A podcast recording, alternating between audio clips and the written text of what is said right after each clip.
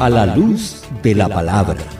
Orientación, consejo, inspiración, aliento y sabiduría. Una guía para la formación de cristianos maduros. En un mundo cambiante, la palabra que permanece. Lámpara es a mis pies tu palabra y lumbrera a mi camino. Salmos 119, 105. Bendiciones, mis amados hermanos y hermanas, que el Señor derrame toda su gracia sobre ustedes en este día. Les saluda el pastor Gustavo Zúñiga, agradeciendo su sintonía a la emisora Faro del Caribe y a este su programa A la Luz de la Palabra. Estamos compartiendo una serie de enseñanzas de tipo biográfica sobre personajes de los evangelios a la que hemos titulado Los rostros de la fe. Estamos tratando de entender un poquito del contexto de aquellos hombres y mujeres que supieron esperar en Dios, que tuvieron fe hasta el final y que vieron consolidado en Dios lo que ellos durante tanto tiempo habían añorado. En esta mañana, y siguiendo un orden cronológico conforme van apareciendo en los evangelios, Quisiera compartir con ustedes un poquito el rostro de una mujer de fe llamada Elizabeth. Junto con su esposo Zacarías los conocemos como los padres de Juan el Bautista. El Evangelio según San Lucas capítulo 1 verso 24 y 25 nos dice así. Después de aquellos días concibió su mujer Elizabeth y se recluyó en casa por cinco meses diciendo, Así ha hecho conmigo el Señor en los días en que se dignó quitar mi afrenta entre los hombres. Bendito sea el nombre del Señor. Después de aquellos días significa toda la historia que precede a este texto y tiene que ver con la aparición y las palabras que su esposo Zacarías había recibido. Luego ella concibió, quedó embarazada según la promesa que Dios había traído a través del ángel y se recluyó en su casa por cinco meses, diciendo, así ha hecho conmigo el Señor en los días que se dignó. Es como traduce la Reina Valera. Nosotros esa expresión se dignó la usamos de manera peyorativa, pero esa no es la idea del texto bíblico. Lo que significa es que a Dios le pareció bien en ese momento quitar la afrenta, quitar la humillación que Elizabeth portaba ante los hombres, y más bien debería decir ante la gente en general. Mis amados, los seres humanos solemos ser muy crueles, sobre todo en las etapas tempranas de nuestra vida. Somos muy crueles con respecto a los defectos físicos o a las desgracias que le suceden a las personas. Seguramente usted como yo participamos o fuimos objeto de que se nos pusiera un sobrenombre o de estarle poniendo sobrenombre este, en nuestras etapas escolares, generalmente peyorativos, ¿verdad? Generalmente algo que tenía que ver con una burla, por alguna causa evidente, ya sea en nosotros o en otra persona, un defecto físico, algo emocional, ¿verdad? Y de esto no se escapaba nadie. ¿no? Acuérdese en sus tiempos de escuela, ¿verdad? No voy yo aquí a repetir los sobrenombres que solíamos usar hacia, hacia las personas, pero no sé, disfrutábamos hacerlo. Con el tiempo, muchos de estos defectos no desaparecieron, ¿verdad? Y algunos pues aprendimos a sobrellevarlos y hasta aprendimos a superarlos también. Si usted se ríe cuando se acuerda de ello, de cómo le decían en la escuela, de cómo se burlaban de usted, le aseguro que es que ya lo superó. Hasta usted mismo este, eh, se ríe ahora de eso. Pero si se le empañan sus ojitos todavía o se le fruncen las cejas enojado, es que eh, todavía no ha, superado eso y ya es hora de, de, de hacerlo. Le cuento esto, hermano, porque a pesar de que Elizabeth era una mujer buena, una mujer justa, y que guardaba junto con su esposo Zacarías todos los mandamientos y las ordenanzas del Señor. Desde los años de su juventud hasta ahora, cuando el relato nos la presenta, que es cuando la edad se le ha venido encima, ya es una mujer anciana, Además ella era de buena mata, como decimos, era una descendiente directa de Aarón, el hermano de Moisés.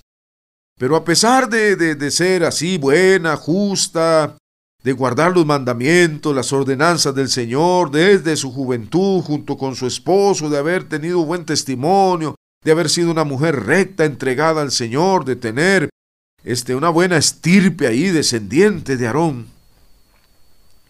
Fíjese que Elizabeth siempre tuvo que soportar la burla de sus vecinos y conocidos que la apodaban la estéril.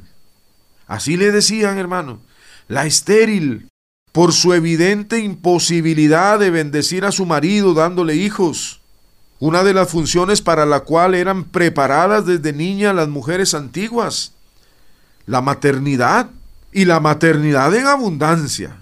Entre más hijos, más bendecida la mujer.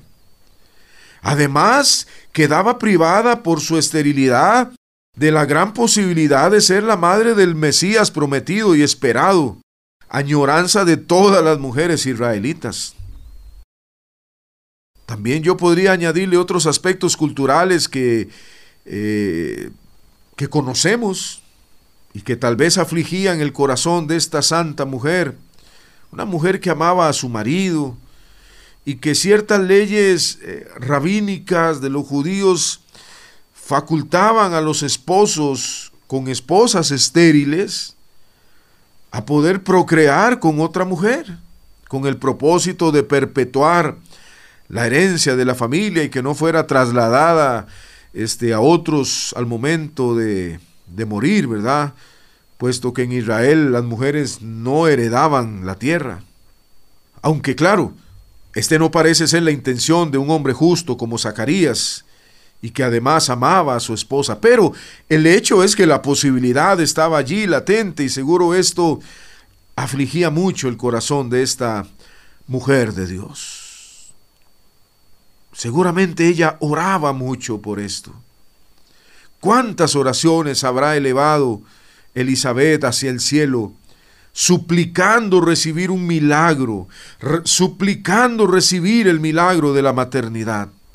Por cierto, lo que para ella era prácticamente una maldición, hoy se consideraría por muchas una bendición, hablando del hecho de ser estéril por dos razones fundamentales, y no digo que sea el caso de todos quienes nos escuchan tampoco.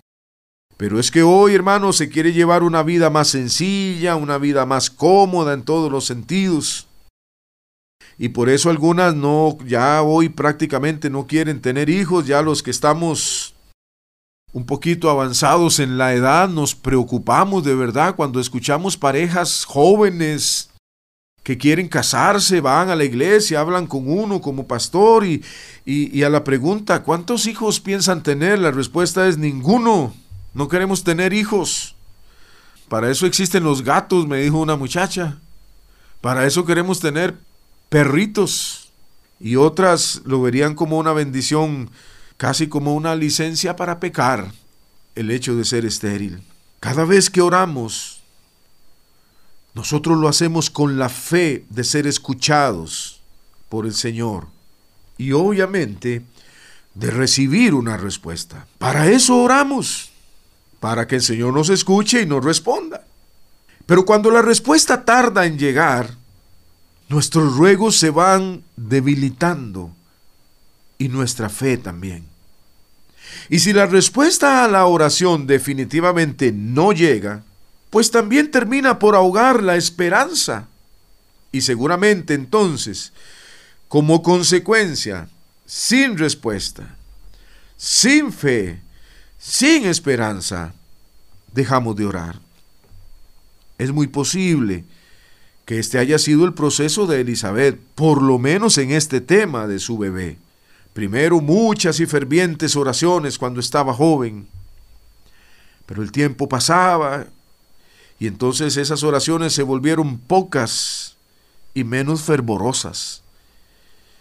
Y finalmente, cuando su cuerpo cuando su edad le indicaba que ya no había posibilidad de ser madre, entonces llegó la temida resignación de quedar para siempre sin respuesta, ya que toda esperanza se había desvanecido. Había orado por mucho tiempo y Dios, como solemos decir nosotros, eh, seguro no era la voluntad de Dios darle un hijo. Era el momento entonces de pasar la página y de cambiar de propósitos de vida y propósitos de oración. Mientras tanto, seguía sufriendo la terrible humillación de ser llamada la estéril del barrio.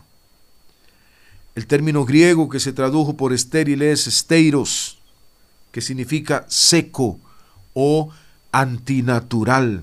Vea la crueldad de este sobrenombre con el que era conocida Elizabeth. Una mujer seca o una mujer antinatural por su imposibilidad de tener hijos. Si usted entiende esto, podrá entender el objeto de las burlas y lo doloroso que resultaba para ella ser señalada de estas formas. Muchas mujeres incluso recibían estos epítetos aún de sus propios maridos. La condición de Elizabeth era triste, pero entonces apareció Dios, hermano. Bendito sea el nombre del Señor. Apareció Dios. Un día llegó su esposo a casa después de unos días de arduo trabajo en el templo y venía con una buena noticia y una mala noticia. Casi siempre queremos escuchar la mala noticia primero para luego consolarnos con la buena. Bueno, Elizabeth no podía escuchar la mala noticia porque su marido venía mudo, estaba mudo. Algún extraño accidente laboral provocó que perdiera el habla y tuvieron que comunicarse con miradas, con señas, con dibujos, con escritos. Por cierto, le hago un paréntesis, hay muchos matrimonios que todavía hoy se comunican de la misma manera, por señas, por miradas. Y después de, de, hacerle entender a su mujer que había quedado mudo, venía la buena noticia. Y la buena noticia era que el Señor les concedía finalmente en su vejez tener un hijo. ¿Sería posible? Sí, sí fue posible. Pero Zacarías le explicó la noticia que el ángel le había dado y a pesar de lo sorprendente del asunto, pues ni modo, se pusieron a trabajar en ello porque este niño no iba a nacer por obra y gracia del Espíritu Santo. Y el milagro se cristalizó. Elizabeth quedó embarazada.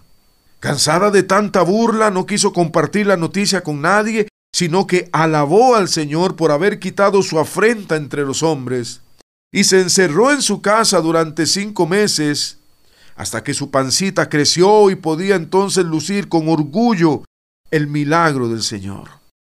De ella debemos aprender a tener mucho cuidado de a quién le contamos nuestros secretos y nuestros sueños y nuestras bendiciones. Porque allá afuera hay mucha gente envidiosa que se va a burlar de usted y mucha gente pesimista que se va a encargar de bajarlo de la nube de sus sueños.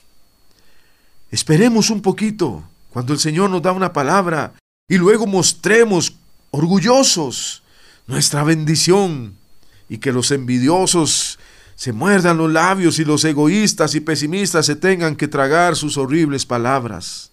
Esto fue lo que hizo Elizabeth. Se encerró cinco meses en su aposento y cuando su pancita ya no la, no la podía ocultar, salió al barrio. La gente que la quería, la gente que la amaba, se alegró con ella y los que se burlaban de ella, los que la llamaban estéril, tuvieron que quedarse callados porque ella concibió en su vejez. Y la gran enseñanza de la vida de esta santa mujer, en esta serie que llamamos Los Rostros de la Fe, Ahora que has entendido cómo ella sufría su esterilidad, la gran enseñanza que la vida de, Elizabeth nos deja, se la voy a resumir en cinco palabras. Cinco palabras, hermano, que usted debería anotar, pegarla en la refrigeradora donde pegamos los asuntos importantes. Debería imprimirlo y tenerlo en su computadora. Debería ser el fondo de su pantalla en el televisor. Debería ser eh, en su computadora. Debería ser su, su fondo de pantalla en el teléfono. Debería anotarlo en todo lado. Las palabras que el, ángel Gabriel dijo con respecto a Elizabeth en Lucas 1.37 dijo cinco palabras nada más, grábeselas hermano. Nada hay imposible para Dios. Cuando dobles tus rodillas a orar, cuando levantes tus manos al cielo a pedirle al Señor, recuerda por favor esas cinco palabras. Tienes que tenerlas presentes en tu mente cada vez que oras. Nada hay imposible para Dios. Por eso Elizabeth se recluyó en su casa, dando alabanzas al Señor, porque Él se dignó quitar su humillación. Es muy hermoso que cuando el ángel habla de Elizabeth seis meses después, se refiere a ella como la que llamaban estéril, la que llamaban porque su condición había cambiado, había quedado atrás. Bendito sea el nombre del Señor. Pero las sorpresas no terminaban ahí para este feliz matrimonio. Los siguientes meses fueron muy felices para ellos. No sé si, si se debía al hecho de que hablaban poco porque Zacarías estaba mudo, pero fueron seis meses de mucha felicidad. Durante este tiempo se dedicaron a darle gracias a Dios por el evidente milagro que Elizabeth portaba en su vientre y seguramente a tratar de entender todo lo que el ángel había dicho con respecto al niño y su propósito en esta vida. Ella ahora se paseaba feliz y orgullosa entre la gente que la admiraba y tenían que reconocer el favor de Dios sobre su vida. Pero de nuevo, así es Dios. Faltaba la cereza sobre el pastel. Y entonces en aquellos días recibieron una visita inesperada. Bendito sea el nombre de Jesús. La gente no tenía cómo anunciar su, llegada, no, no tenían cómo hacer una llamada telefónica, enviar un mensaje para decir voy por allá, simplemente llegaban. Y la escritura dice que María, una joven de Galilea, fue deprisa a las montañas, a la ciudad de Judá, y entró en la casa de Zacarías y saludó a Elizabeth, su parente. Y aconteció que cuando Elizabeth oyó la salutación de María, la criatura saltó en su vientre y Elizabeth y su hijo fueron llenos del Espíritu Santo, como lo había predicho el ángel que el niño sería lleno del Espíritu Santo aún en el vientre de su madre. Dios le había concedido milagros extraordinarios a esta familia, pero ninguna vida realmente entregada al Señor, amados hermanos, estará completa sin recibir el toque vivificante, la plenitud del Espíritu Santo de Dios en su vida. Y exclamó Elizabeth a gran voz diciendo, bendita entre las mujeres y bendito el fruto de tu vientre, bendiciendo a María y diciendo, qué privilegio me concede el Señor que la madre de mi Señor venga a mí, porque en cuanto llegaste y tu saludo la criatura saltó de alegría en mi vientre. Bendito sea el nombre del Señor. Y la Biblia nos dice que María se quedó allí como tres meses con ella. Cuando los vecinos oyeron que Elizabeth había dado a luz, cuando sus parientes se, se enteraron que Dios había engrandecido para con ella su misericordia, se regocijaron con ella. Bendito sea el nombre del Señor. La vida de esta pareja, de Zacarías, de Elizabeth, es un ejemplo de fe, de una vida constante de oración. No desmayaron, a pesar de que el tiempo pasó, siguieron confiando en Dios. Esa es la lección que nos dejan. Nunca desmayemos y por favor, hermano, grábate estas cinco palabras. Si estás teniendo un problema en tu vida, en tu matrimonio, en tu familia, con un hijo, con tus hermanos de sangre, con tus padres, si tienes problemas económicos, un problema de salud, un problema laboral, lo que sea. Recuerda estas cinco palabras. Nada hay imposible para Dios. Señor, te bendigo por cada persona que escucha esta sencilla meditación, esta pequeña meditación, que esta palabra pueda ser como una semilla en sus mentes, en sus corazones, Señor hazla germinar y que el Espíritu Santo de Dios pueda hacernos entender a todos que nada hay imposible para Dios. Su amigo y servidor, el pastor Gustavo Zúñiga, les saluda, les bendice, agradeciendo su sintonía a la emisora Faro del Caribe y a este su programa A la Luz de la Palabra. Eh, gracias por compartir conmigo esta serie de los rostros de la fe. Que la paz de Dios, la paz que sobrepasa todo entendimiento, guarde nuestras mentes y nuestros corazones en Cristo Jesús nuestro Señor. Amén y amén. A la luz de la palabra. Orientación, consejo, inspiración, aliento y sabiduría. Una guía para la formación de cristianos maduros. En un mundo cambiante, la palabra que permanece. Lámpara es a mis pies tu palabra y lumbrera a mi camino. Salmos 119, 105. A la luz de la palabra. Orientación, consejo, inspiración, aliento y sabiduría. Una guía para la formación de cristianos maduros. En un mundo cambiante, la palabra que permanece. Lámpara es a mis pies tu palabra y lumbrera a mi camino. Salmos 119, 105. Bendiciones, amados hermanos y hermanas, qué gusto poder saludarles a través de este su programa A la Luz de la Palabra. Para su amigo y servidor, el pastor Gustavo Zúñiga, es una bendición que el Señor me regala nuevamente. Ahora con la oportunidad de compartir con ustedes toda una serie de programas que hemos titulado Los rostros de la fe. ¿Y por qué la hemos titulado así? Bueno, eh, hemos estado extrayendo del Nuevo Testamento, especialmente de los Evangelios, las historias de aquellos hombres y mujeres de fe, aquellos hombres y mujeres que tuvieron un encuentro con el Señor Jesús.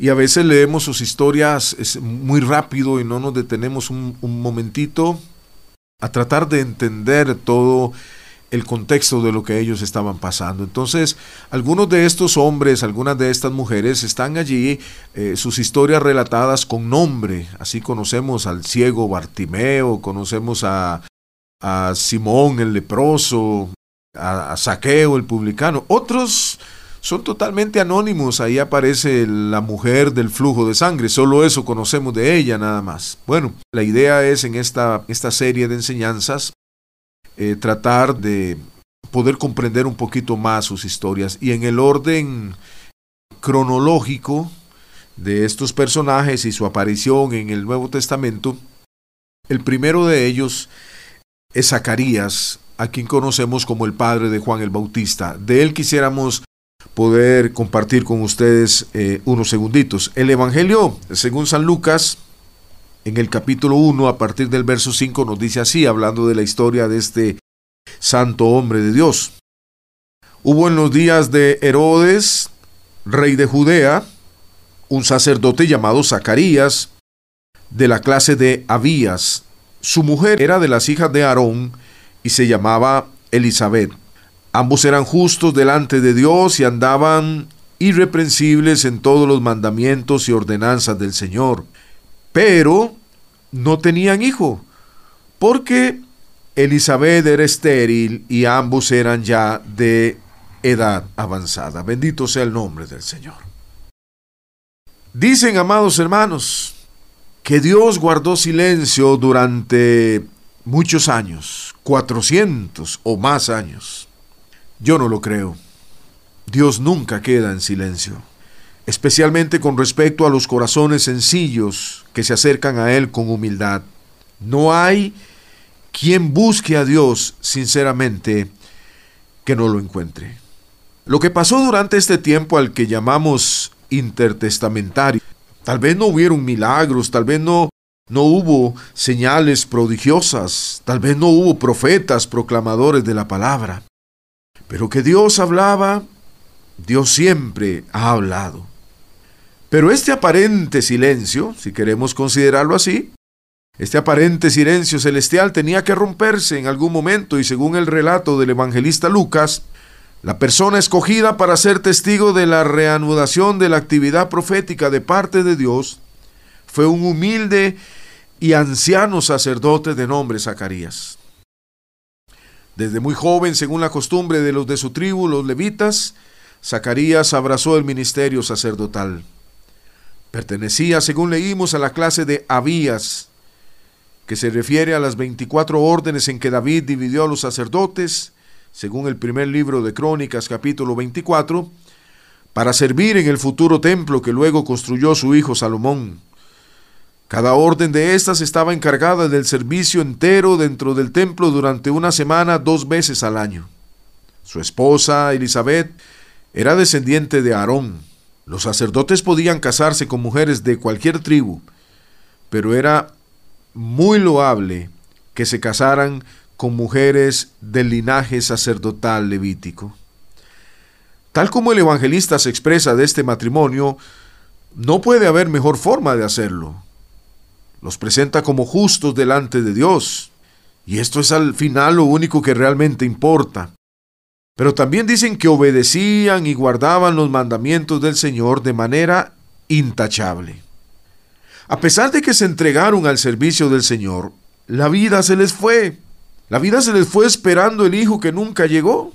A pesar de que seguramente oraron por él durante toda su juventud y ahora, en el otoño de sus vidas, eh, que es cuando llegamos a conocerlos a través de Lucas, ya eso era con seguridad una etapa superada y una oración marcada como nunca contestada. Al lado de esta oración por un hijo seguramente tenían muchísimas otras oraciones más que hacían, pero hay dos en particular que formularían siempre ante el Señor y que aparentemente formaban entonces esta trilogía de oraciones imposibles para ellos. Estas dos otras oraciones, además de orar primero por el Hijo que nunca llegó, la otra oración era siempre por la posibilidad de servir en el templo del Señor, especialmente entrando en el santuario, ya que por entonces eh, los historiadores nos afirman que habían más de 18 mil sacerdotes en Israel en los tiempos de Jesús. Y cada uno de ellos podía servir en esta función solamente una vez en su vida y en ocasiones nunca porque dada la cantidad de sacerdotes y lo limitado de ciertas funciones especiales en la liturgia del templo, estos privilegios se echaban a la suerte. Y por lo visto, esta había sido bastante esquiva para el buen Zacarías durante toda su vida, aunque ahora en su vejez recibía la oportunidad de hacerlo. Bueno, al menos una oración contestada de tres no está tan mal. La tercera oración era común a todos los ciudadanos piadosos de Israel y no solo a los sacerdotes. Esta tenía que ver con la manifestación del Mesías prometido, por el cual todas las doncellas suspiraban considerando la posibilidad de ser la madre del enviado del cielo para liberarlos. Y todo el pueblo en general oraba esperando el día de su aparición para que los liderara en su lucha contra los enemigos que los oprimían. Por eso, el día que la suerte lo favoreció y le tocó ofrecer el incienso, el cual se quemaba por la mañana y por la tarde sobre el altar que estaba delante del lugar santísimo, algo que puedes leer en Éxodo capítulo 30, y además la presencia de la multitud afuera orando daba a entender que era la hora de la tarde, las tres de la tarde. Por eso ese día Zacarías no tenía ni la menor idea de que en ese día recibiría en un solo paquete la respuesta de sus tres grandes ruegos de toda la vida. Servir al Señor en, el santuario, abrazar a un hijo suyo y contemplar el advenimiento del Mesías. De ninguna manera nos debe extrañar su temor al ver un ángel en el lugar santo, ni su incredulidad a las palabras del mensajero celestial nosotros siempre actuamos exactamente igual, de la misma manera, atemorizados ante la presencia de Dios e incrédulos ante la manifestación de su poder. ¿Cuántas veces ha escuchado a usted a alguien testificar y decir, hermanos, es increíble lo que Dios hizo? ¿Cómo increíble? Para eso oramos, pero el poder de Dios sigue maravillándonos. De todos modos, si por cada acto de incredulidad de nuestra parte el Señor nos dejara mudos, como lo hizo con el anciano Zacarías, hace rato, amados hermanos, que seríamos expertos comunicándonos en el lenguaje lesco, el lenguaje de señas y de manera fluida. Pero los siguientes nueve meses fueron seguramente muy emocionantes para la familia de, de Zacarías. Durante este tiempo, él había ya logrado su sueño de servir al Señor. Su esposa estaba embarazada y además, bendito sea el Señor, un día de manera inesperada tuvieron la oportunidad de conocer a la joven que llevaba en su vientre al Hijo de Dios. Habían orado toda su vida por muchas cosas, seguramente, como, como lo hacemos nosotros. Pero habían tres oraciones que habían marcado posiblemente siempre su vida. Una, un hijo, un hijo que nunca llegó, por lo menos en su etapa de juventud. Y ya al considerarse a sí mismos, como Zacarías lo expresó con el ángel, ya se sentían demasiado viejos para estar orando por un hijo. Esa oración le habían puesto una X, oración no contestada. La segunda era servir en el templo, demasiados sacerdotes, para muy pocas funciones. Se requería de suerte. Y bueno, esta le había sido esquiva, entonces toda su juventud pasó participando en sorteos y nunca le correspondió. Había llegado su edad anciana y seguramente había marcado con una X también. Servir en el templo, X, oración no contestada y seguía latente posiblemente la opción de contemplar con sus ojos al Mesías, pero entendámoslo hermano, su vida se iba apagando, ya era un hombre anciano y seguramente en su corazón decía, bueno, ya no sé si alcanzaré a verlo, pero bendito sea el nombre del Señor, porque se apareció Dios en su vida y así pasa con nosotros, mis amados hermanos. No nos cansemos nunca de orar, no desmayemos nunca de orar. Porque a la vuelta de una esquina, Dios puede estar esperándonos con esa respuesta que le has pedido durante tanto tiempo, que tal vez ya te has cansado de orar, has perdido la fe, has perdido la esperanza, pero nuestras oraciones no quedan en el aire, nuestras oraciones no quedan en el piso de la iglesia, en el piso del cuarto donde oras, nuestras oraciones llegan al trono de Dios. Eso es lo que nos enseña el libro de Apocalipsis, que hay una copa ahí de manera figurativa, donde van a parar todas las oraciones de los santos, todo lo que le has pedido al Señor, todo lo que has orado al Señor, Él lo ha escuchado. Solamente que debemos esperar su respuesta en el tiempo de Dios. Y un día, amado hermano, en un solo día, ponte a pensar en esto, toda una vida de oración le fue respondida en un solo día. Él escuchó su llamado a servir en el santuario.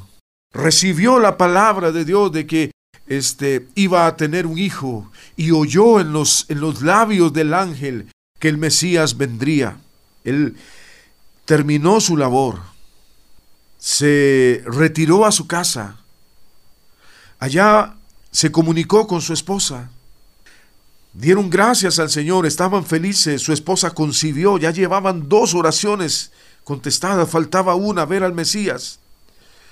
No tenemos ninguna evidencia bíblica que nos haga pensar que, que vieron al Hijo que Dios había enviado al mundo ahora en forma de niño, pero sí pudieron contemplar a su madre, contemplaron, tuvieron este el gusto de saber que esa joven portaba en su vientre al Salvador del mundo. Bendito sea el nombre del Señor.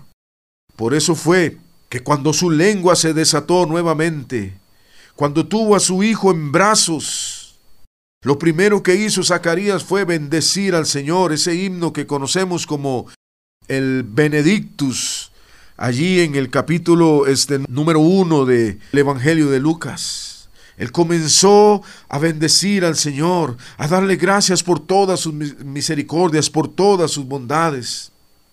El Señor al cual él sirvió toda su vida, al final de la misma, fue muy generoso con su fiel servidor.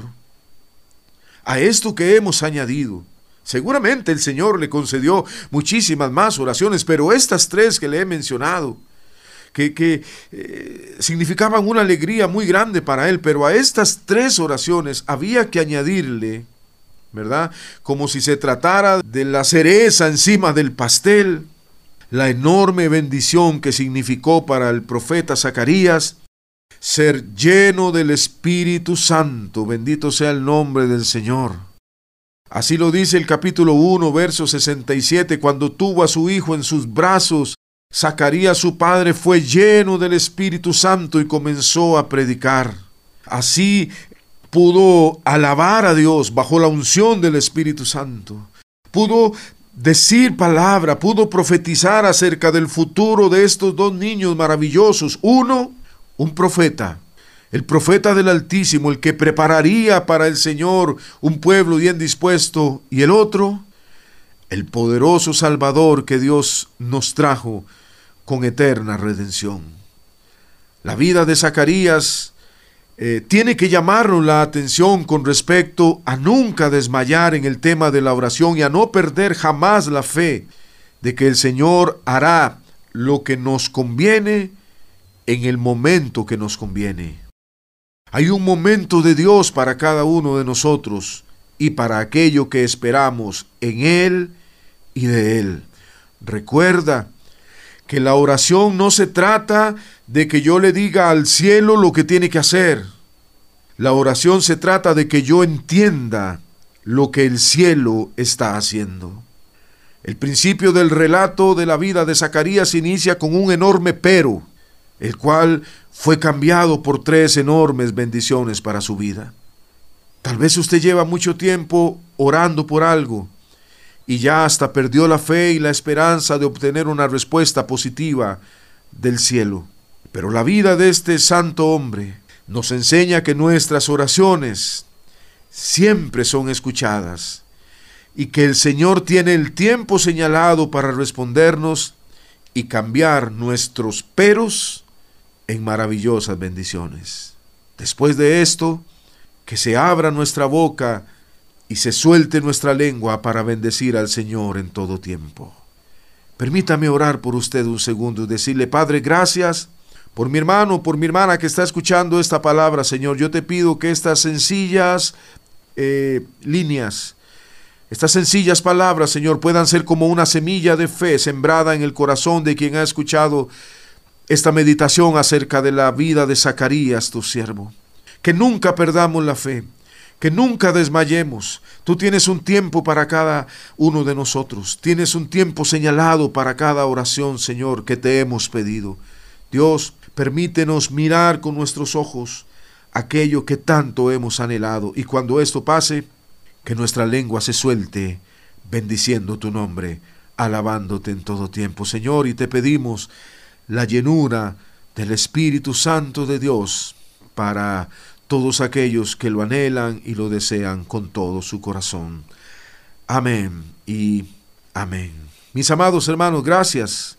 Quiero invitarle para que nos pueda seguir escuchando a esta misma hora.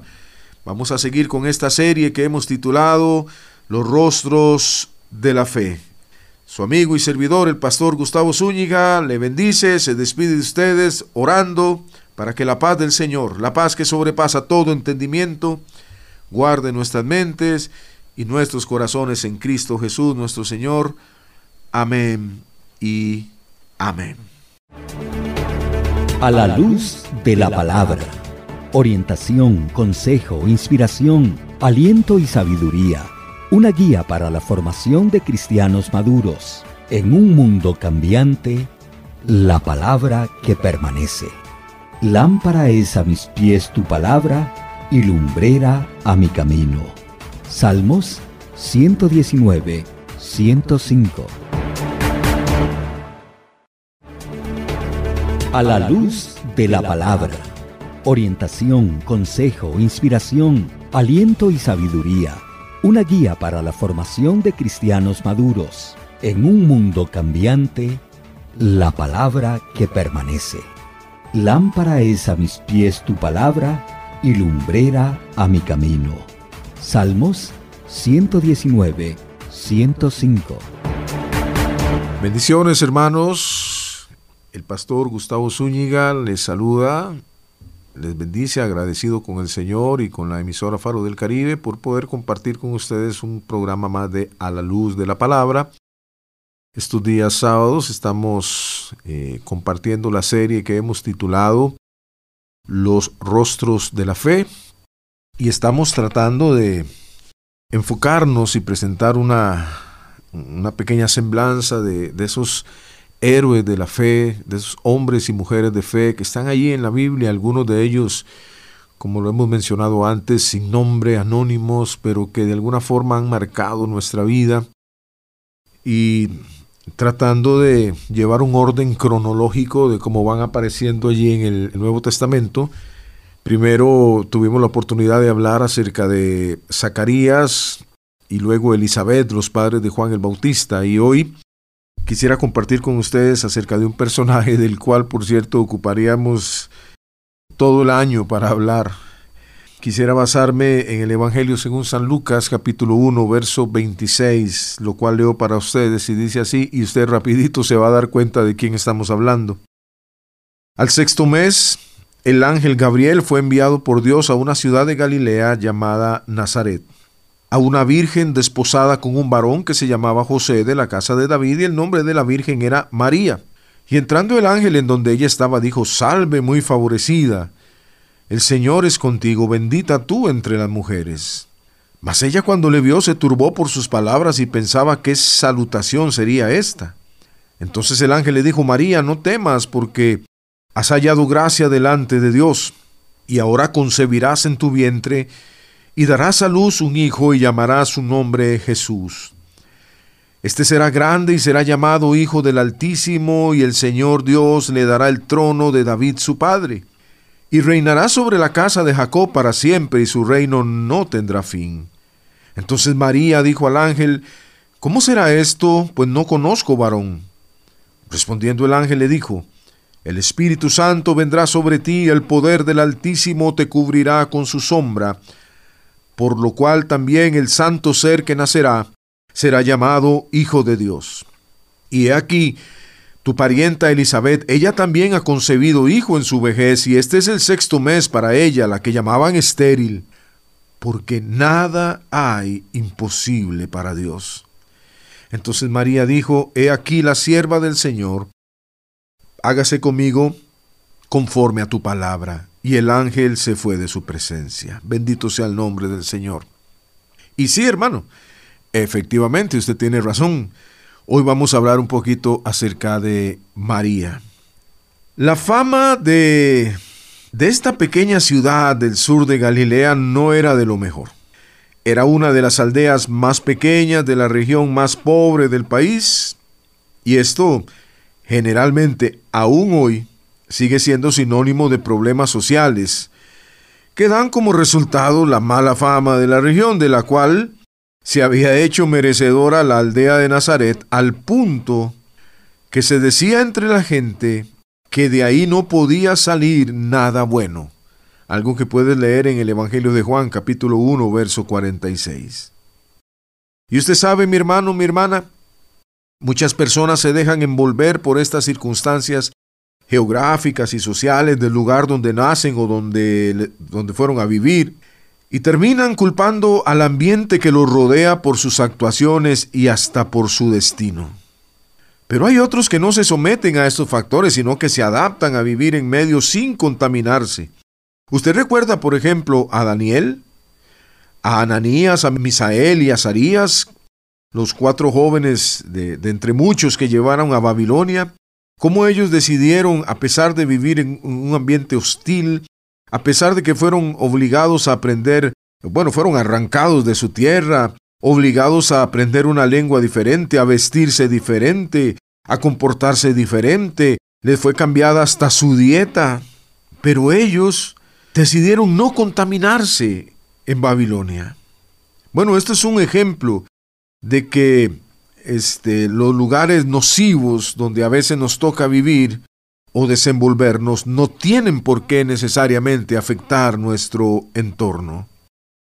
Yo mismo soy testimonio de haber crecido en, una familia disfuncional, en una familia este, cargada de, violencia, cargada de, de todo lo que un niño no necesita ver ni oír.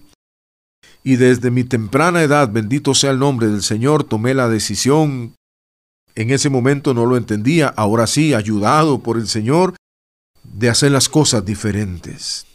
Cuando uno puede alejarse de esos entornos nocivos, pues es la mejor decisión que puede tomar.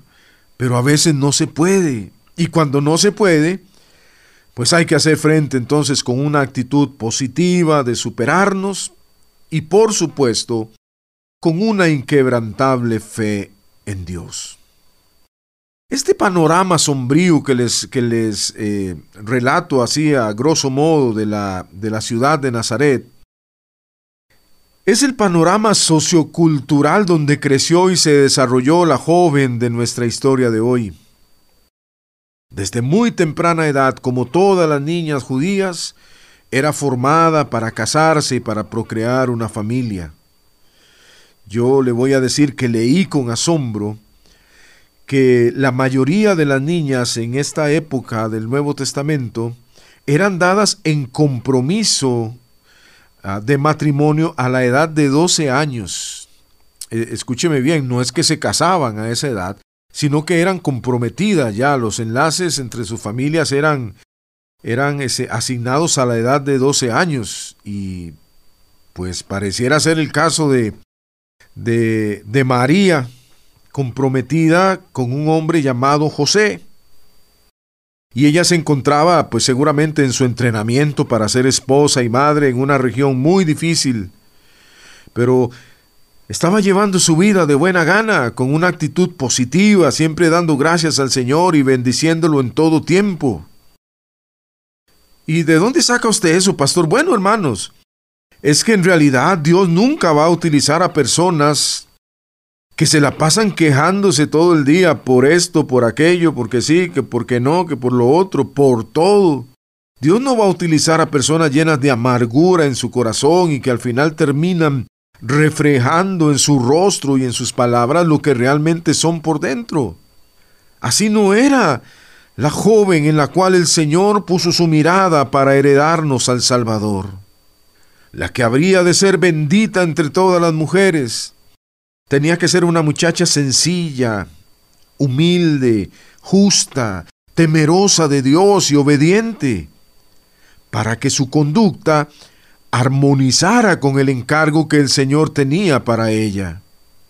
Todo lo que tuvo que ver con el nacimiento del Hijo de Dios en el plano estrictamente terrenal, estuvo rodeado de esas condiciones justamente, de sencillez, de humildad, de austeridad. Y digo en el plano terrenal, porque usted sabe que en el plano celestial aquello fue una despliegue de alegría. Usted vio cómo el cielo se abrió y los ángeles aparecieron cantando.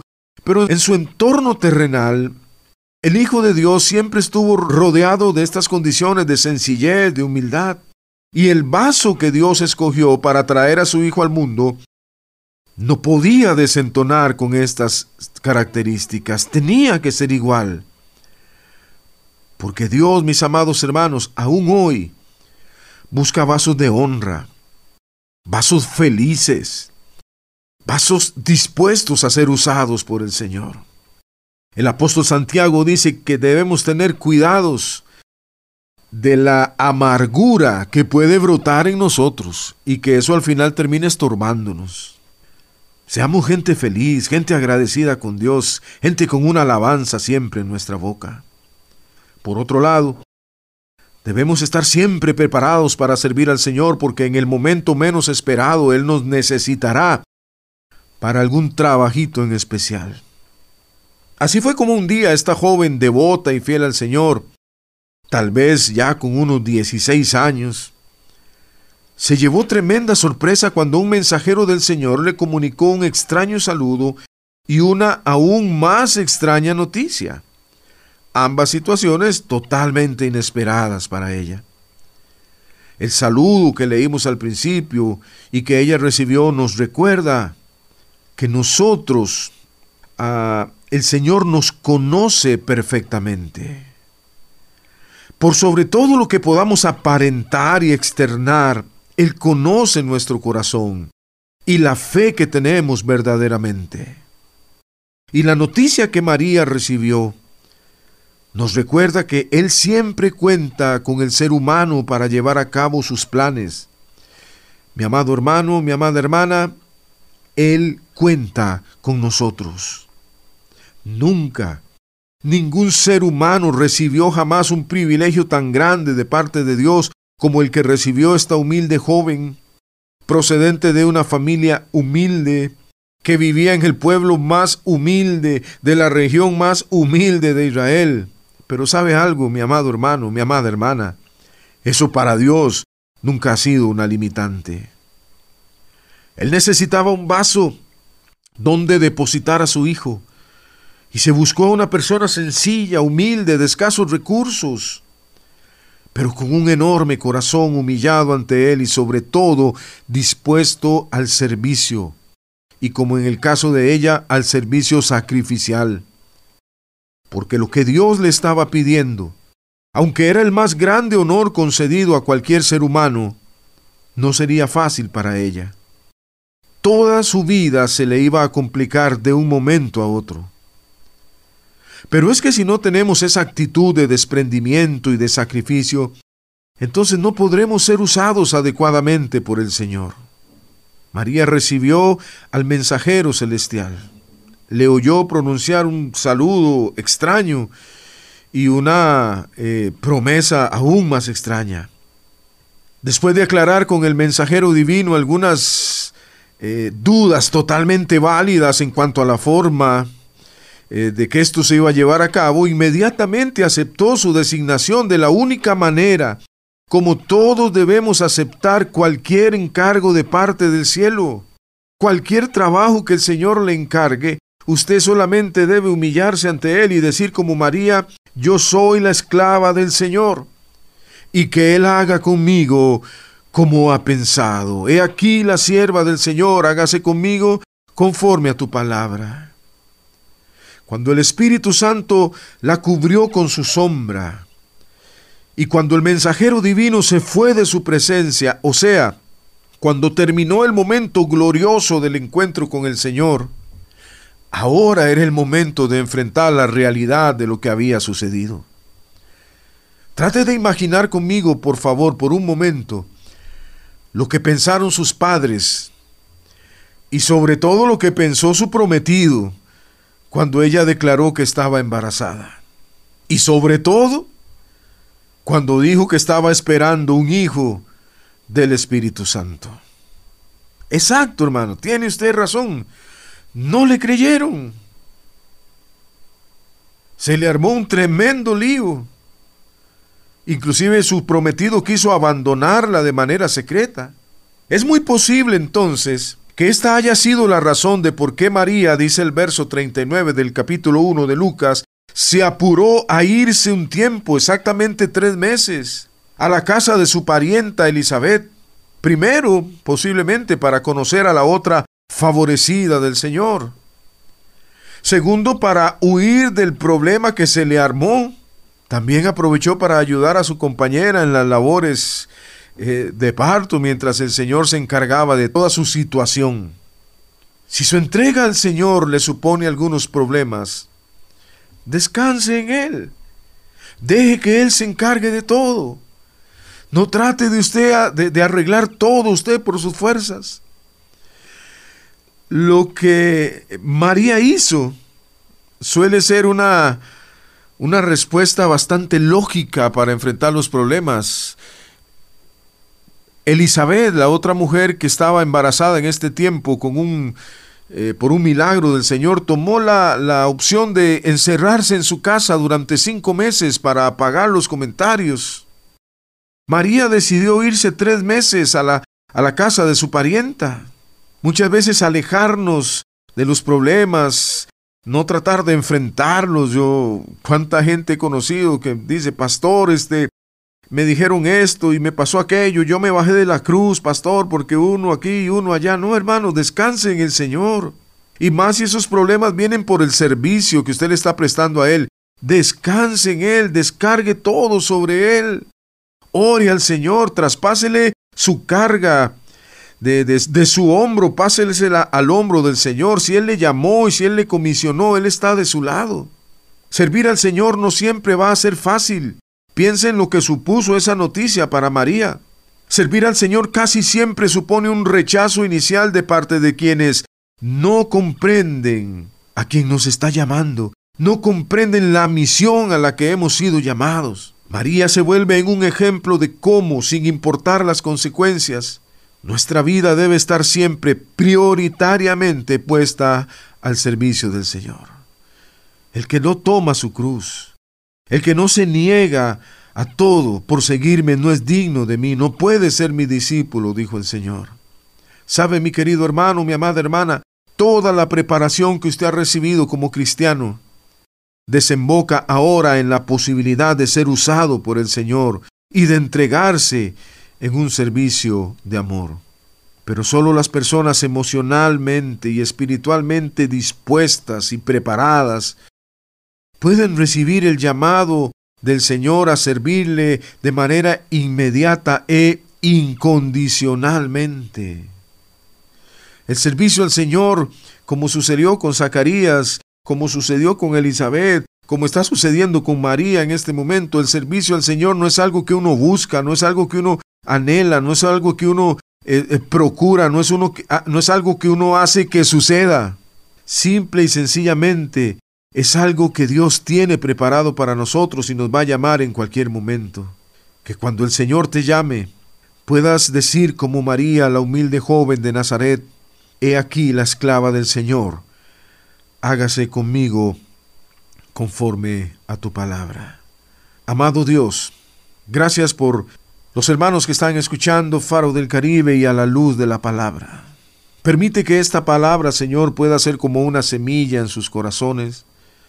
Cuánta altivez hay en el servicio cristiano. Con cuánto deseo anhelamos a veces, Señor, una posición, un puesto de privilegio. Somos capaces de enemistarnos con otras personas solamente para alcanzar algo. Dios, danos ese espíritu humilde de servicio, sin importar lo que venga, porque si tú nos llamas, tú estarás con nosotros. Padre, gracias y permite que haya en nosotros eh, un espíritu similar al que hubo en la humilde joven que escogiste como el vaso para traer al Redentor al mundo. Sin gloria, sin vanagloria, sin pretensiones de nada, solamente humillada, rendida ante ti, diciendo, aquí estoy, Señor, hágase conmigo conforme a tu palabra.